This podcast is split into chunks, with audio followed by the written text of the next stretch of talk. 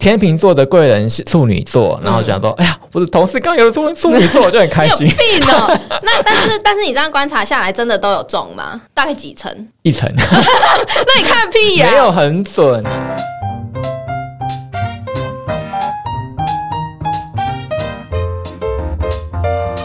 亲爱的听众们，喜爱我们的节目，记得按下订阅的按钮，也欢迎在 Apple Podcasts、Spotify、KKBox、First Story、Song On 等各大平台留下五颗星，让我们知道。也可以搜寻我们的节目 IG KKLIN 零八一五留言参与节目投票或讨论跟私讯。还有还有，点击赞助网址加入我们的抖内计划，抖内赞助还有精美的回馈小礼物哦。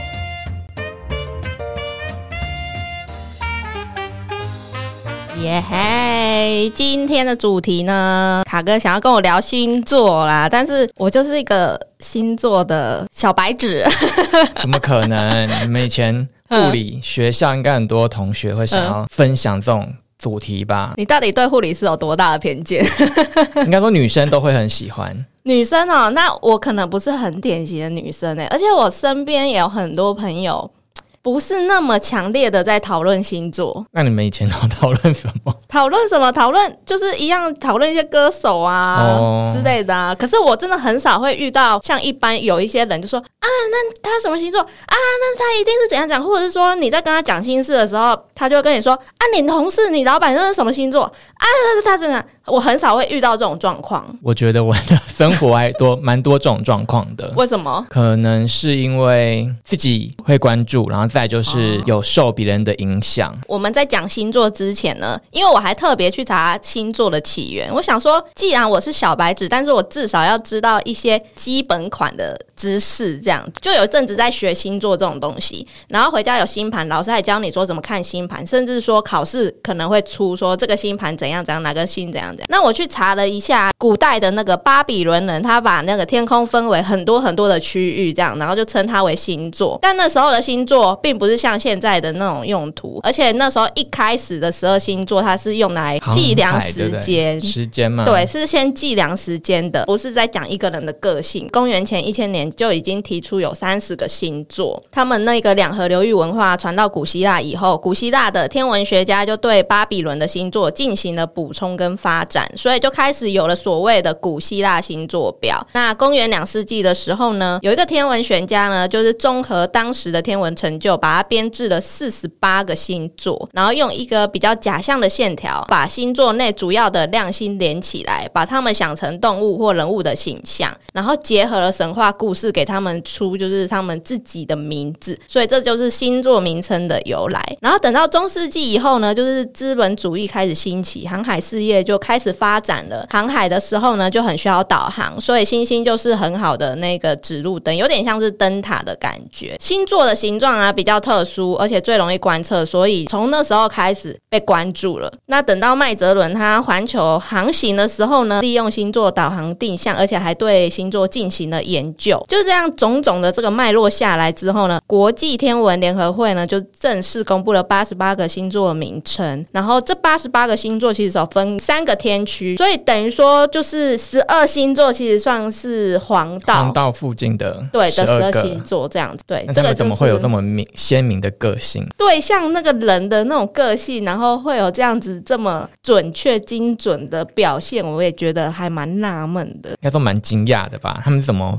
怎么可以说，哎、这个时区生的就可以知道他们的个性是怎么样？可能他们以前的生活太无聊了。什么东西？没有什么事情可以做，然后就开始研究这些有的没有的，然后把 嗯它灌很多故事，然后再宣扬给大家的。星座主题是卡哥自己要分享的，这样子。对啊，很有趣来，你先说一下你对星座的着迷程度跟对星座的认知哦。我觉得我算是一个迷信星座的人，啊！你这样子很严重，你需不需要看医生？嗯，不用。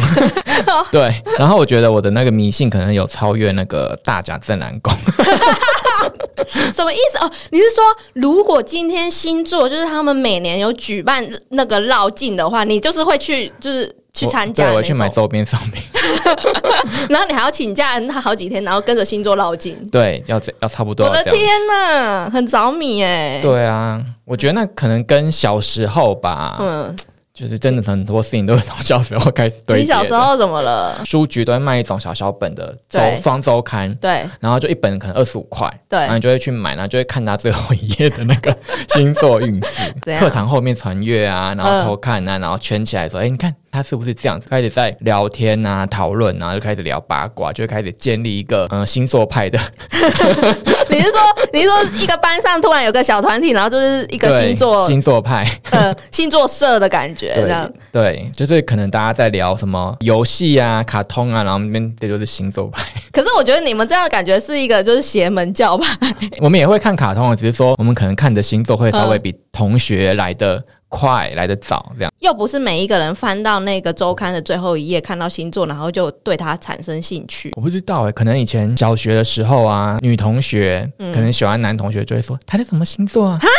你你你们不会吗？我不会，我们会，我们就会去我天哪！就会去看大家生日是什么时候，然后就可能比如说狮子座男生要怎么追啊，然后狮子座女生要怎么样，嗯嗯，献殷勤啊，就开始在看这些小东西不。是啊，你们也太成熟了吧？可能我以前的好朋友都是那个星座挂，那其实也不是星座这个话题可以在班上打天下，一定会碰到那个是碰壁对不对？会碰壁啊。一定啊，一定有遇到人家不知道的，然后你就那个据点啊呢、举例好了，就是以前就会有那个像新学有书局，现在已经倒了啦。有，对，我以前超爱，然后他以前就会卖那个每一个日期都有一本书，对，他会出一本薄薄的书，叫做什么生日书。嗯然嗯，后我就觉得哇，这个书好浪漫哦。比如说我今天什么朋友生日啊，他可能是九月五号，我就买一本九月五号的书哇当他的生日礼物。哎、这不错哎、可是他收到的时候就汗颜了，为什么？因为他看不懂说这个意思是什么。他想说，嗯，应该是要送我什么钢弹什么之类，嗯怎么会送我一个生日书？哎、可是我觉得你你把这个东西拿到现在来送，很浪漫呢、哦，对啊，现在你这不合时宜啦哎，。可是现在已经没有出了。我在想象啊，我那时候收到这种东西的话，我会觉得还蛮一种就是专属的感觉。然后有时候还会发现说，哎，生日的书什么都没，是不是这个时间的人很多，同一天生日所以卖完？哦那有一些比较冷门的生日，就什么一直留在那边 卖卖不出去，所以几月几号最冷门？忘记了。来分析一下风象、土象、水象跟火象的特质好了。就是我简单的分析一下我认知上的风象、水象、土象。还有火象然后我觉得第一个风象啊，其实我就是风象，卡克就是风象。嗯，我可以很了解说风象就是啊随性啊，然后不喜欢被制约的。对，就是你可能拉拉的越紧，它的反弹就会越大。然后土象呢，虽然它是比较务实、比较理性、比较随心所欲的，但是它其实没有计划的东西，对土象来说就会很没有安全感。然后再就是水象的话，比风象更难捉摸不定。哦，是哦，他们没有比较鲜明的性格吗？有啊，就是多愁善感，心思细腻啊，然后感情比较丰富。水象的人，我觉得他们城府都比较深，你这样子，你确定你不会被抨击吗？他们应该自己也觉得他们 城府比较深，自我介绍的时候就说：“哎、你好，我城府比较深。顾虑的东西会比较细”。所谓的城府深，其实也不是说心机还是什么，应该是说他们想的东西很深，他会藏在心里很深，嗯，会想的比较多，有点像是冰山一角那种感觉。对。然后火象的话，自我的个性，然后再就是个性真的也是也是比较鲜明。然后一开始认识火象，你会觉得哎，好像很好亲近，真的熟的话，会发现哎，他们就其实很容易生气这样。应该是说他们没有很容易发脾气，但是他们的脾气是有根据的，他们是有一个爆点，对不对对，？但但他们好像不是这样，他们是有一个东西，然后你你去弄到他的地雷，或是弄到他的底线的时候，他就会跟你不爽。其他的星座搞不好他不会直接不爽啊。就例如说，水象就会藏在心里啊，背后 再一脚给你那个爆发。对啊，然后那个火象就是直接爆发，所以你比较直接、啊。但是因为我们刚刚讲的那些，难免大家就是会像你一样，直接就是对于星座有刻板印象。你知道我很讨厌人家跟我讲说你狮子座，你是不是爱面子？你可以回答说哪一个人不爱面子？你不爱吗？然后就呛他说：“天哪，果然是狮子座。例如说，可能在一个场合，然后你突然就是指着我，然后说我怎样怎样怎样啊，我当然会不爽啊。嗯，对，那你不能这时候说我爱面子吧？所以有人说你爱面子，是不是等于踩到你的雷？我会看场合，如果你私底下跟我就是怎么聊怎么讲，然后我都觉得还好这样子。其实我发现狮子座的人都不太担心别人讲他坏话，他反而会觉得说这种东西就是那么小家子气的人在在玩哦，对我如果知道有人讲我坏话的话，当然只要被讲坏话，心情都会不好啦。我一开始就会觉得说，啊，干他也没有多好啊，对啊对啊就是他那个人是不是有病啊对啊对啊，之类的。对啊，就是那个人也会被我抓出很多的，就是马尾这样子。通常真的是有病啊。你看你就已经想到每人都列说啊他有病，不要跟不要跟他计较，所以你就你就觉得说还好。那我们来聊聊星座的刻板印象。母羊座刚才也聊过，就说他是脾气差，我觉得可能他在家里面和在外面的对，的不一个性样。不一样，虽然比较脾气不好，但他们还是会动点脑筋，就是脾气要发在哪里。哦，对，可能是工作上有人惹惹毛他，嗯哼想要他点，他会跟他据以力争，跟他有利益的事情的话，他就会凶凶的去跟别人争争他的权利权利。我妹是这样哎、我妹前一个工作她离职，就是因为前一个工作好像忘记是薪水上面的问题，还是价上面问题，反正就是不符合劳基法，某一项不符合劳基法，然后她就去跟他吵哎、对啊，就吵啦。对，就跟他吵吵一吵，然后就离职这样。那再来的话，金牛座，人家对他的刻板印象是。太小气，我遇过的金牛座，呃，像我的表弟啊，可能跟他生长环境有关系吧。他给钱其实不会太小气耶，你知道金牛座的小气，他是对于他喜欢的人或家人，他是不会小气，他是会省一些觉得觉得不必要，他会想要死，但是他觉得他可能另外一半生日，他就会送到很好的东西，你说生日书哦，这 不好吧？他可能就是另外一半，可能真的就是哎、要出国了，没有行李箱，他就真的就买一个行李箱给他之类的。举例啦，那再来的话，双子座，人家说他会有双重人格，可是那个双重人格到底是怎样？就是他会转换的很快嘛，或者是他会看到不同的人给予不同的人格啊？他就是很多种面相。对，然后其实我自己还蛮喜欢双子座的人为，什么？觉得他们很有趣。哎、那是因为你喜欢多变吧？你是喜欢多变？对我喜欢多变，那你当然会觉得有趣，因为一个人当两个人用啊。那、有没有人会觉得双子座就是一个很难相处，或者心机很重？他们真的很聪明，小聪明很多。那再来的话，巨蟹座，哎、说会很居家，我觉得应该是巨蟹座，可能只要有一个比较稳定的关系或者是安全感的时候，他就会觉得要窝在那边。哦，被讲所谓的很居家，就是他会窝在一个他觉得舒适的地方。对对对，所以不能说爱家是很居家。哦，对，再来再来就是，狮子座。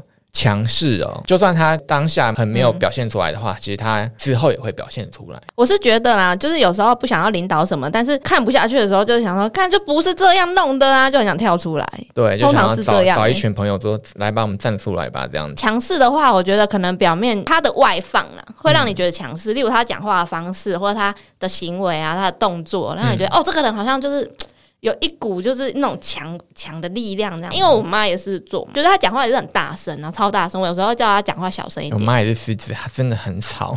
对，就是会这样。但是有时候她又是突突然碰触到她心里柔软那一块，她是会哭的人，这样。哦，会啊会啊，我妈也是会哭。再来的话，处女座就是大家都说他们有洁癖，有些的洁癖是在身体上的洁癖，别人碰到他，然后他会想要去用酒精把它喷喷喷的那种。但是他可能回到家，嗯你发现，哎、他的家很脏很脏啊。哦，原来是这样子哦。我碰到蛮多处处女座的洁癖是外面有细菌啊，用用的很干净，但他家里就是一个很多衣服叠叠在一起，啊，不一样的洁癖。所以我们对于处女座家里应该很干净这个幻想是错的，因为我认识的处女座家里都很乱，这样对吗？男男女女都是。再来的话，天秤座说被说很爱犹豫。哎、我其实不是很了解天秤座、哎，我没有认真是太多天秤座了，但是我对他们的刻板印象就是说，天秤座普遍都是俊男美女。搞不好在国外，你刚刚说天秤座说，嗯，阿格里 不一定啊，就是因为我觉得这这个是我们可能小时候的那种新闻炒出来的。如果我自己遇到天秤座，其实我觉得也会很困扰哎、怎么说因？为我自己有天秤座，然后我遇到天秤座的朋友，然后我们就比如说我们要吃这种东西，他说你你决定就好，你 我就觉得 到底是要哪一个？我就是想要你给我意见，然后但是说你决定就好，但是就觉得好累哦。你们这有问题呀、可能就是某一些部分，天秤座并不会想说一定要照自己的意思，他会觉得说，哎、跟着大家就 OK，随波逐流，随波逐流吗？没有，天秤座其实很有个很有个性的、哦。很有个性啊！为什么还要这样子？像如果是吃东西或者是出去玩的话，其实天秤座觉得说这就是一个放松的东西，嗯，所以他觉得说那就是去哪我们都去哪，但是其他的地方就不一定，嗯，真是奇怪的人呢。再来天蝎座，天蝎座普遍大家都说很有心机啊。天蝎座其实没有很可怕，但是天蝎座就是有一种给人一种神秘感。他的心机是应该说他会布很多一些小小小的局，然后让你掉进去。好可怕啊！这不 这不可怕吗？比如说天蝎的女生好了，她可能今天很想要，呃，有人约她出去玩，她会可能发一个线动说今天下班有人有什么想法吗？她就会先释放一些哦讯讯息，息有一些小小的心。不是啊，就是很不直接，很拐弯抹角。没办法，就是天蝎嘛，水象就是这样子。哦，对，但是我之前有认识天蝎座的同事，男生，他很喜欢读那种腹黑的哲学，然后就觉得说你已经够黑了，你还读腹黑，好黑哦，好可怕哦。他真的很喜欢看那种腹黑的书，哎，我太害怕他了。腹黑加腹黑，对，双倍腹黑。嗯，好哟，那再来射手座，射手座就是真的就是还蛮，很花心，我觉得不至于吧？会吗？他们是很向往自由啦，对不对？就是有一种自由奔放的心。对啦，就我觉得射手座它有一个特色，就是他会以自己当下的想要做什么去决定，所以你会觉得他好像很花。很自我这样子，射手座有也算是他们比较吃亏的地方。比如说，他可能今天在一个某一个职场啊，我觉得我的老板有够蠢，然后就直接爆发笨老板啊什么的，然后就直接离职。他们没有想过，他其实可以 calm down 一下。他也算是有点直接的星座嘛。对对对，那在摩羯座，摩羯很冷，漠会吗？不会把自己的外向表现出来的一个星座，外向，所以他其实内心很热情，热情。对，但他那为何。为何要掩盖这一切？他是很怕展露内心的人吗？我家像我哥和我弟，他就是摩羯座，他们比较内敛，内敛，可是内敛是一种，人家还是知道你在干嘛，你懂吗？没有这么神秘啦。就是你会觉得他好像每一件事情都有在做，他不会特意的去把某件事情给放大，对啊。像有时候就会问我弟在干嘛，他也都不不回啊，这本来就是这样子啊！我妹想要问我刚才干嘛，我也不想回他、啊。就是对家人。你不能拿这个当举例好不好？我印象中，我身边有摩羯座的人，我没有感受到冷漠啦，倒是这样。摩羯座冷漠是他怕惹麻烦，能避就避。所以路上突然就是有一个人昏倒，需要 CPR，他说啊不行不行，当装没看到这样。有可能是摩羯座的，所以你会看到那种可能装作没看到，或者是反应比较慢，有可能是摩羯座。再来水瓶座被说神经病，水瓶座就是比较跳跃式思考，我觉得他是风象星座里面最最跳的一个，可能比双子座还跳哦。他们很聪明啊，聪明就是他们可以把很多很复杂的哲理，然后有一套他们自己的逻辑给解释出来。应该是说他们自己有专属的逻辑，对不对？他们有自己的想法。然后其实水瓶座算是一个最容易把大家惹怒的星座嘛。哦，是哦。嗯，就是真的很不会看别人脸色。我觉得就是有一种不知道他们在想什么。再来嘞，双鱼座，双鱼座他是多愁善感，是不是？很爱演，我觉得他双鱼座们天生演员吗？对天生的演员，可能小事情都可以被演的夸张化。剧情化就是他的情感会把他，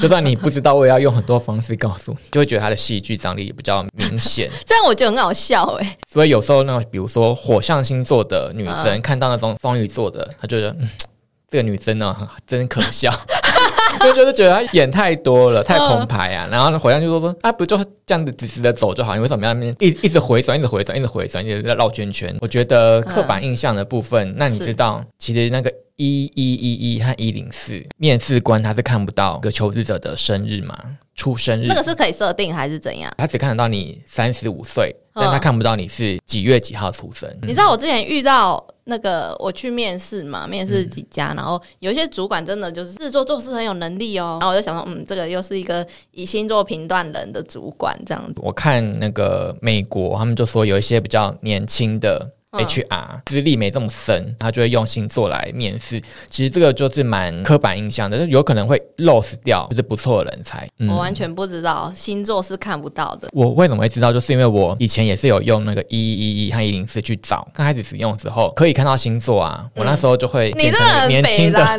年轻的 HR 一样，就是说，嗯，火象的 OK，他们应该是对什么工作比较会卖力，比较有冲劲。有一阵子可能关掉了，诶，为什么星座不见了？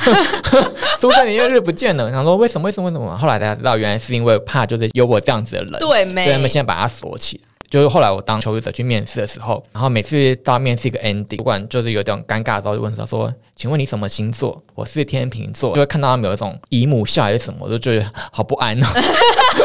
这到底是好还是不好？对啊，很可怕，你知道吗？这是害人不浅的刻板印象。对啊，因为我自己的星座之前有聊过了嘛，那你觉得你自己的星座上升星座的话，你觉得有自己符合吗？对啊，我刚刚说到就是天秤座，我自己也觉得我很受不了自己的犹豫不决，还有那种好好先生，你的好不是懒得管事哦，就是看大局。不要把自己讲的那么伟大。所以那时候那个有人都说什么苏妈妈是那个华灯初上，苏妈妈是天秤座的，然后我就觉得嗯有准哦，因为他就是很喜欢看大局，但是他真的私下的时候就去找那个 大局上他就是都好都好，那私底下就会做一些比较那个想要把事情巧回来的东西，就蛮像天秤座会干的事。再来就是就是觉得自己个性太随和，因为我的上升星座就是摩羯座，有人说那个三十岁会比较就是自己上升星座的特质。现在我知道自己是摩羯座，我就开始有一种慢慢的学习跟自己 摩羯座建立好那个关系，因为以前可能真的就是太像风一样了。就是我可能二十几岁的时候，真的就像风一样的，就是很漂浮不定，然后也感觉是没有很稳重，太活跃于就是外面的社交圈。知道自己三十岁之后有摩羯座特质，反而觉得说，哎，好像有点有点不错，因为可以自己先收回来。会不会又是一个刻板印象？就是你已经预知自己三十岁会变成摩羯座，你就故意走这个方向？没有，我是三十岁之后我才知道的。哦，那为什么台湾人都特别爱聊星座啊？我觉得就是跟那个呃媒体在打造有关系，然后再就是。你有发现那个每一家杂志一定要跟星座老师合作，但我觉得好像有点在追求认同这样子。哎，当你遇到一个事情的时候，你就希望说有一个东西跟你说，哦，对对对，你是对的。然后等到自己发生不好的事，你刚好有这个理由，就说，哦，对啦，今天星座运势就说我出门会踩到狗屎啊，就是有点像那看那个天气预报，然后说今天你工作运会跟老板吵架，小心纷争啊。然后就你真的跟老板吵架的时候，哦，你看。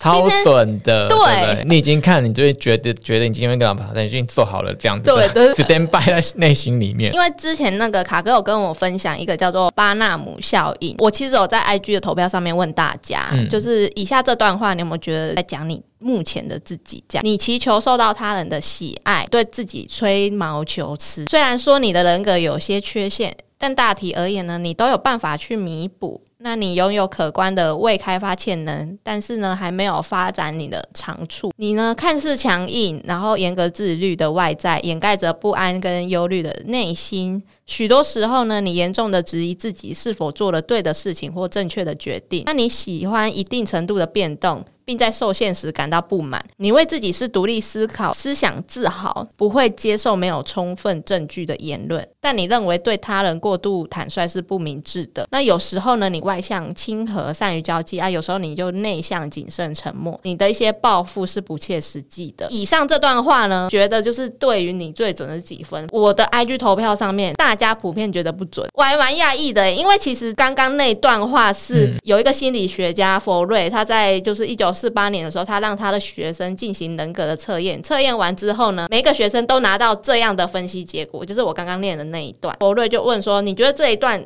分析结果是不是符合你？”满分五分，结果平均到了四点二六的高分，所以大部分人都觉得这个是符合自己的。所以他巴纳姆效应其实就说，每一个人都会很容易相信一个就是。笼统笼统的东西，对，然后人格描述特别适合他的，但是这种描述你看起来好像有点空洞，有点像那种对号入座，看太多资讯而觉得自己就是这样子的，就像照镜子一样。像我之前有一阵子啊，就觉得自己很不顺心，觉得生活盲目，除了去拜拜求神问卜之外，其实还有仰赖星座的。为什么你每天都会看说你今天发生什么事吗？从一开始会先先去看每月运势，因为我觉得每每月运势比较准。我不会只看一个老师，我会看三个老师。你在三个里面求一个跟你比较相近的，是？对，就求一个我觉得我比较能接受的。满分五十分，我只有运势，我可能只有三十分，我觉得哇，再去看下一个老师。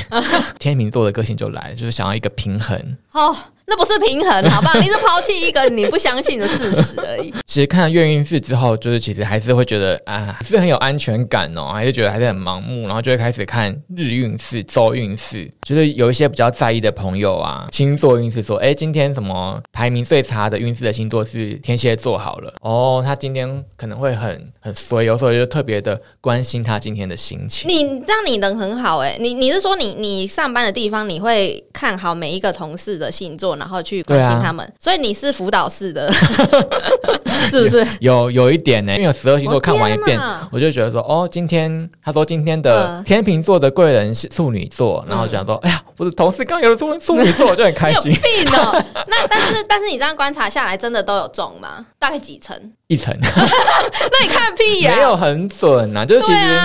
那你干嘛看？其实我现在已经变得会比较不不看，因为我觉得有时候已经不顺，然后你要看到，比如说怎么今天星天秤座星座运势两颗星一颗星，然后整天就是乌云罩顶，对，你就觉得说，哎，我今天迟到是不是跟那个一颗星有关系 啊？今天那个什么什么公车什么特别的久才来一班，是不是跟那个一颗星有关系？也许我今天如果不知道星座的话，可能一天就会顺得过啊。对啊，focus 在我可能一颗星那一天，就觉得好像自己有什么疙瘩，你知道吗？真的真的 被制约了。对被制约那有个了。问题，电视都会说，哎，明天什么火象适合什么颜色衣服，你会这样穿吗？不会啊怎么可能每天都有那个这种颜色可以穿？适合购物，适合喝咖啡，什么幸 幸运小物，一杯咖啡，就觉得不这个这很瞎、啊。我那时候因为我没有这么迷这种，对我一看那种比如说大媒体他跟什么什么老师配合的那种运势，我才会去特别关注。嗯，那另外一派是哦，我完全就不信星座啊，星座是傻小这样子。嗯，占星的话，是不是就是不相信自己？但是我觉得应该是说去理解自己的价值，有点像是理解自己的一部分。我觉得反而不要说演变成你好像就要信他，反而是你跟着他，应该是他跟着你，他代表你，然后嗯你知道他的时候，你知道这个星盘，你知道这个星座的时候，你比较可以知道说，哎、那我大概是怎样的人，或者是我要跟那个人怎样的相处？其实我小时候会会这么想要看星座，是因为我觉得我那时候小时候我很不了解自己，就很想知道自己为什么会有这样子啊。比如说我小时候好像可能很爱哭，嗯，然后老师就会说，哦，你是一个有羞耻心的小孩。然后什么是羞耻心？对啊，我想说这个很笼统，然后我想说好吧，我就是一开始是探索自己，还有探索自己的家人和朋友，到现在长大就歪了。就开始变得比较迷信啊。依燕，你有没有发现，就是你可能每天打开赖啊，那个赖图 day 上面就是星座运运势 势，你会发现其实每一家的都不一样哎、那你觉得这里面他们是有根据的嘛？那为什么每一个人讲的都不一样？那他们到底是从哪里生出来的？我不真的不相信世界上有这么多研究星座可以称为老师的人，因为像我们一般人纯粹对于星座有兴趣，但是我们不会讲自己是老师，哦所以我觉得有一些会不会就是他们根本就不是老师，他们可能只是一个很迷星座人，嗯，然后呃刚好就应征这份工作，有可能。因为有些如果他真的是打着老师的名义，通常会有个框框一个圆圈，然后他的大头贴有没有，然后就旁边写说是什么什么老师这样。其实我觉得那个老师们呢、他们其实第一个他们要懂得去看星盘，然后懂得分析之后，我觉得还有一个能力是他们要会预言。哦，预言越准的，他的那个可信度越高。像唐老师，可能就是真的，他预言的某一些都有中。预言这个实力，其实我觉得也是要去累积的。像如果他真的就是预言都不准，或者他真的很不敢预言的，他其实也没有办法像唐老师这样子有公信力。预言能力高不高，或者他们敢不敢就是为自己的预言做比较多的背书？因哦为他们如果今天预言不准，他们久的话，他们就变没有公信力。但他们如果很懂得去呃把自己的预言用用一个比较盖瓜的方式去包装化，他就是成功了。你也是星座的小编哦。刚好某一阵子大家就很喜欢看星座，那我就觉得说，好吧，那我就去生一个星座专栏吧，尽量不要写负面的，嗯你给一些正面，就算负面，你还是说什么怎样怎样可以再加油哦，或什么样的，比较不会有争议。哦大家看得也舒服，因为我自己就是 肯定是那样子的读者，但就知道要怎么样写会比较好。想想看，如果你真的太着迷某一个媒体的星座运势的话，你就可能就是被一个哦，或许他们，背后是一个，就像你之前那样，对啊，就是一个小编团体只是而已啊。只是懂一点点皮毛，嗯然后你就被他牵着走这样。对啊，哦，所以我觉得就是可以去多看呐、那你有没有曾经一刻觉得，哎、这不是我自己星座的特质啊？我都觉得蛮。那、你有没有遇过你？身边的朋友，就是你跟他分析完之后，他说没有，好不好？处女座，大家会说他就是刚刚提到的，会说很有洁癖，但是遇到没有洁癖的，其实也会反过来去想说，哎、他的洁癖的点是什么？真的就是星座给的东西真的太笼统了，嗯你怎么套都 OK。就比如说今天，也许你是狮子座，你去套到母羊座，其实也可以啊。哎、对你说同一个象的对，同一个象的，哦，所以他们才会被分为同一个象限这样。对，那在这里就是可以提供大家，如果当你觉得不像自己星座的特质的时候，因为每个人不只有一个星座，我也是长大之后，因为以前，对以前都是说啊，你就狮子座，狮子座，但我长大之后才知道，哦，原来其实每一个人是有。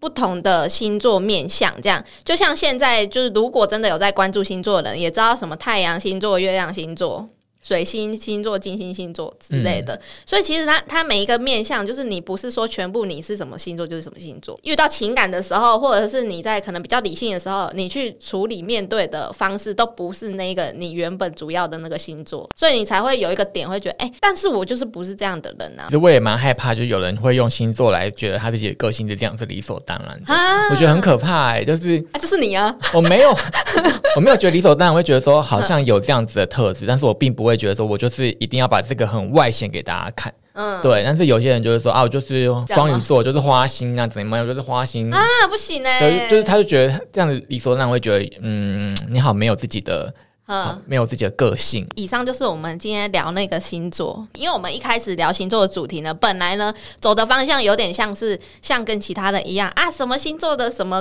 怎样？对对对你工作怎样，或者是你谈恋爱遇到什么星座怎样怎样？但是我后来我就觉得说，嗯，那大家都在聊，大家都有点大同小异，感觉也很像各家的星座小编，聊一下迷思、对聊刻板印象这样子。对，而且刚好就是卡哥也是星座小编，